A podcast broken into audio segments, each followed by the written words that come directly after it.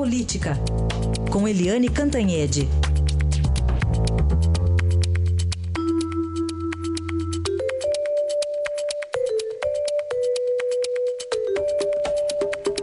Eliane Cantanhede, muito bom dia, tudo bem, Eliane?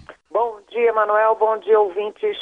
Quer dizer que ontem foi um dia de vitória, mas com sabor de derrota também para Michel Temer, Eliane? Exatamente, porque aquele troca-troca dos partidos aliados ao Temer lá na CCJ é, fez o seu efeito positivo para o presidente. Ele conseguiu duas vitórias ontem na CCJ, uma atrás da outra. Uma porque a CCJ derrubou aquele parecer do deputado Sérgio Sveiter, do Rio de Janeiro, que era a favor da denúncia do Procurador-Geral da República e, portanto, contra o Temer.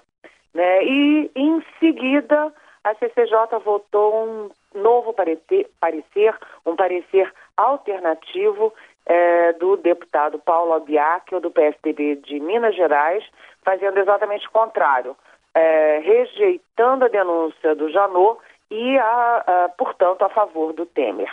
É, então foram duas vitórias seguidas, aí houve aquele bafafá de sempre, porque a oposição a Temer acusava o governo de ter jogado sujo por ter feito a o troca-troca, mas a verdade é que os governos anteriores, inclusive do presidente Lula, também faziam esse tipo de troca-troca, ou seja, não vai ganhar no voto, ganha no tapetão.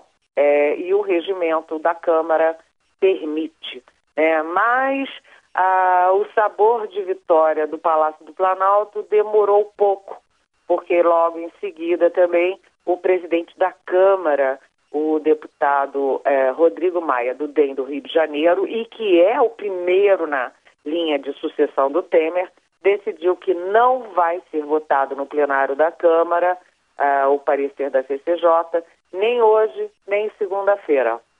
Ou seja, começa o recesso sem a votação do parecer. E o Temer vai ter que atravessar o resto de julho e aguentar firme até 2 de agosto até que o plenário volte. E por que que é complicado? Por que que é uma derrota para o Temer?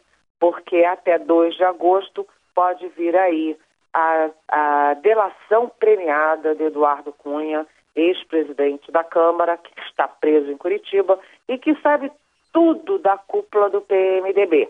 Então o Temer vai ficar uh, julho, o resto de julho, sem conseguir dormir direito, sonhando com o Eduardo Cunha e torcendo para chegar logo 2 de agosto e ter a votação do parecer favorável a ele é, no plenário da Câmara. É, é uma situação danada. Além disso, tem dois outros problemas contra Temer. Um é a possibilidade de uma nova denúncia do procurador Janot é, por obstrução de justiça. E o segundo é uma terceira denúncia do Janot eh, contra o Temer por formação de quadrilha eh, exatamente por causa do PMDB da Câmara. Ou seja, Temer teve duas eh, vitórias ontem, mas a vida dele continua bastante complicada, Emanuel. Continua na zona do rebaixamento, né, Eliane? É. Ô, Eliane, é, não, ah, no Brasil não está faltando apenas passaporte, está faltando tornozeleira eletrônica também, Eliane? Pois é. Ontem o Congresso finalmente aprovou aquela verba extra para garantir os passaportes dos brasileiros. Ufa, né? Para quem tem que viajar. Agora, a tornozeleira está engraçado, porque há uma guerra de tornozeleiras. Por quê? Porque tem tanto preso, tanto preso, que e os presos vão ganhando prisão domiciliar com tornozeleira. Então você tem uma crise de tornozeleiras, porque está faltando tornozeleira. Lá na Venezuela falta papel higiênico e aqui falta tornozeleira.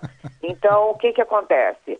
É, para tirarem o Rocha Loures para o regime domiciliar, tiveram que importar do, tornozeleira de Goiás.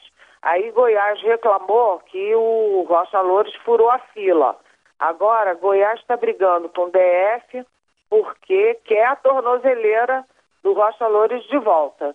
e, ao mesmo tempo, o Gedel Vera Lima, ex-ministro e da turma do Temer, é, também está preso com deveria estar preso com tornozeleira, mas foi devolvido para a Bahia, pra, foi solto ontem, foi para a Bahia e sem tornozeleira, porque não tem, né? Tá, é um produto em falta, sabe? É, abrir uma empresa, uma, uma, franquia de tornozeleira eletrônica, porque tá... é, é, os advogados, quem está lucrando na crise são os advogados e agora os produtores de tornozeleira, né? Virou um grande negócio. É verdade. Bom, essa é Eliane Cantanhede que volta com a gente aqui no Jornal Dourado na segunda-feira. Bom fim de semana, Eliane. Bom fim de semana, até segunda.